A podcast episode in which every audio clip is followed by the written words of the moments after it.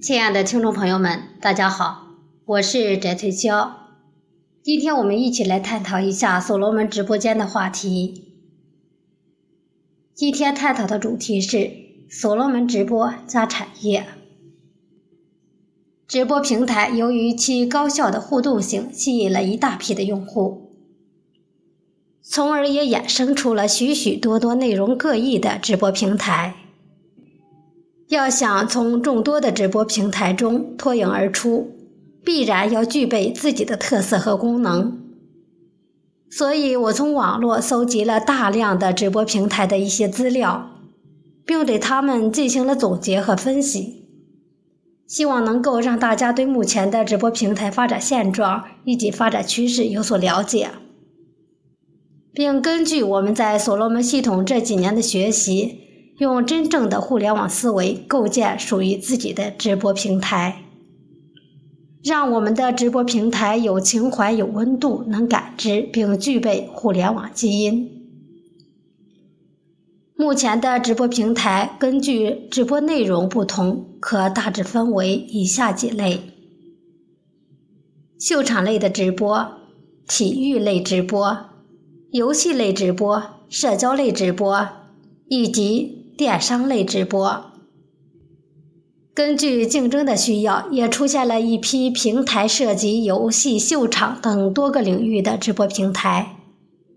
这样的平台称之为泛娱乐类的直播平台。其中，秀场类直播包括 YY 网易、六间房、秀色秀场、陌陌、九幺五八等等。体育类直播包括风云直播、章鱼直播、PPTV 以及2014年从乐视网独立出来的乐视体育等。游戏类的直播主要包括斗鱼、虎牙、战旗、龙珠等。社交类的直播平台有闹直播、陌陌直播。电商类的直播平台包括。淘宝直播和聚美优品直播，像斗鱼、战旗 TV、虎牙、龙珠、全民、熊猫、YY、CC，属于涉及多个领域的泛娱乐类直播平台。其中主要发力移动端的有映客、花椒、易直播以及 ME 直播。近几年直播的火爆程度有增无减，在异常火爆的市场环境中，换来的是各大直播平台间相互竞争。实质上，烧钱模式在继续，盈利困难。首先是直播内容的同质化的严重。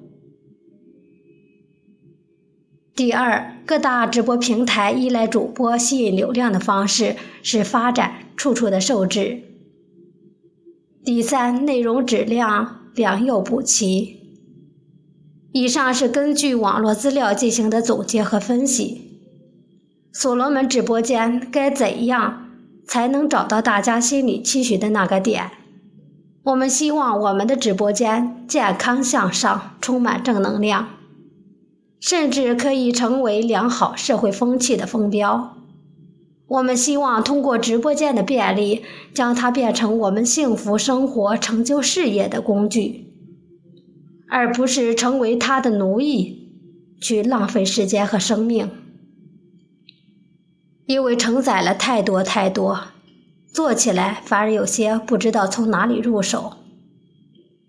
今天在这里呢，我仅仅提出自己的观点，希望引起更多的极客大咖的思想碰撞。成就一个我们心目中唯一的、一个不一样的所罗门直播间。下面我们来分析一下为什么要做直播间加产业。根据前面调查的数据分析，我们应该明白，做直播内容的创新是我们制胜的关键。秀场类直播、体育类直播、游戏类直播、社交类直播。以及电商类直播，都已经出现了许多同内容的平台。各平台间的竞争也越来越激烈。我们如果现在从以上几个内容开始，恐怕已经失去了先天的优势。但是，如果我们能把直播间和产业链接起来，那会不会是一个很好的契机呢？我们所罗门系统自组织学习了两三年的时间，已经聚集了许多能级的企业家，也涌现了许多垂直细分领域的专业人士。如果他们的技术或者才能通过直播平台，分享一些专业的细分的内容，是不是会聚集相同爱好的人？通过直播互动，他们的专业水准肯定会更上一层楼。相同爱好和兴趣的人，加上经过几年生态产业互联网学习的极客的引领，能不能够实现产业的创新？那么，最终通过直播的带动以及极客的引领，进入所罗门超买，一方面增加了底层数据的构建，另一方面在超买平台完成产业的转型升级，在玩的过程中完成产业互联网项目的构建。所罗门直播间如果局限于系统，肯定是不行的。它还被赋予一种神圣的使命，就是把系统外的人源源不断的吸引进来，为超买的底层数据构建做贡献。我们现在已经成立了很多行业工作站，行业工作站的最终的目的就是做到行业的有效转型。直播间如果能够推动行业转型的话，第一个被吸引进来。的肯定也是我们自己的行业工作站，但是这并不意味着系统外的人会拒绝。如果我们的直播间能让他们的吸粉能力暴增，又有谁会拒绝呢？不管是系统内还是系统外，在内容上提高内容的专业性、丰富度和文明度，创造优质的内容和特色栏目。将成为平台制胜的关键。我们所罗门肩负历史使命，一方面担负起经济转型的重担，另一方面要做社会良好风气的引领者，为我国社会的精神风貌的良好发展做出贡献。如果要做引领，表现形式势必要跟上时代的发展。所罗门直播间就会是一个很好的工具。我们通过超买，通过直播间的构建和引领，逐步实现我们每个人心中的中国梦。直播间加产业，包括线上直播和线下体验相结合，也就是说，增加客户的情景体验。首先，我们来一起畅想一下直播间加旅游。旅游的人应该男女老少都有吧？做旅游生意的人，不管岁数大小，只要是利于自己行业的发展，肯定都愿意去做吧。如果他在推广旅游线路的时候，以直播的形式展现给他的这些潜在顾客，是不是效果？会更好一些呢？能不能做些带动，或者是在游客旅游过程中直播旅游的全过程？这样一方面促使旅游的承办方服务更加的细致入微。这种真实的旅游的直播会唤醒隐形需求者的需求。如果能够和现场旅游的游客进行在线的互动。那将是更加好的体验和吸引力。另一方面，作为旅游景点这一方会更加注重细节或人性化的设置。对于有旅游需求的人，从直播平台选择自己要去的景点，通过直播参与情景体验，便能进一步确认是不是自己想要的旅游体验，减少投诉率和失望感。不管是对于旅行社、旅游景点以及游客，都会是一个很好的体验。另外，通过直播，旅游行业的佼佼者会日益浮出水面，有发展潜力的旅游景点和企业将会被发现。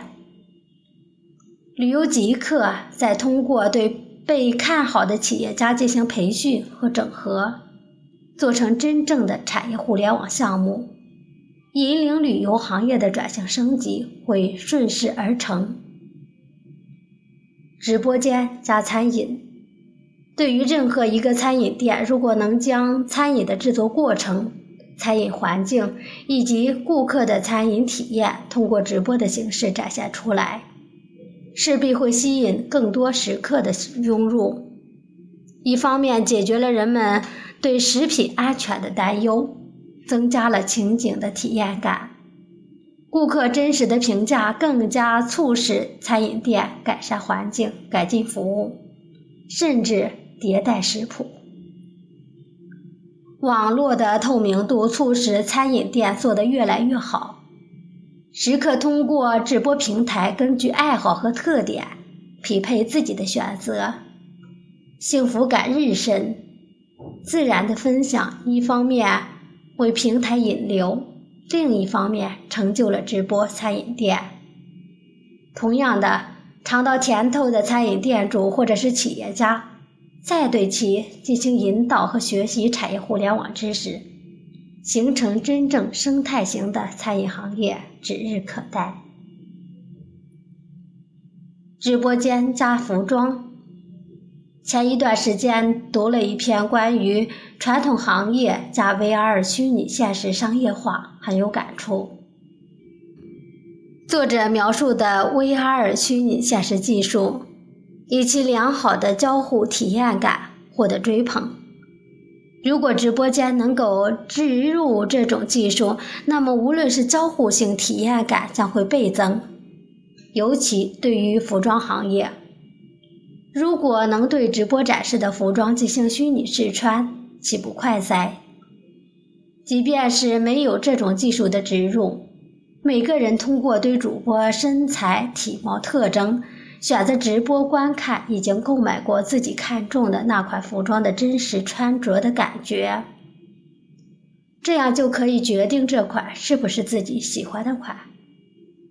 如果能够参与虚拟体验，必将吸引大量网购人员的涌入和参与，爱美人士的交流，服装爱好者的天堂，行业极客的引领，服装行业的转型。也将成为现实。直播间加教育，文化的引领，社会风貌的改观，下一代的培养，教育改革势在必行。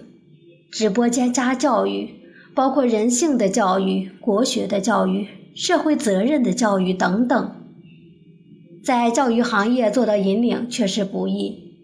关键是怎么能把所有人都吸引到平台上来？这个我也做了一点点的思考，可不可以和教育机构做些合作，或者说做一些链接？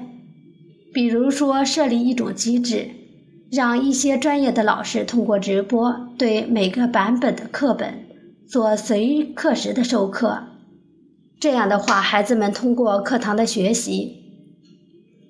如果有掌握不到的知识点，可以通过在线的直播学习进行再学习，还可以通过互动更加的巩固所学的知识点。一些课外的课程也可以做成直播的形式授课，形式新颖又有互动性，这样很快会涌入大量的学生和家长，人员涌入进来。才能做更好的引领。当然，除了以上列举的这几项，还包括直播间加影视、直播间加武术、直播间加运动、直播间加更多的产业都可以做进来。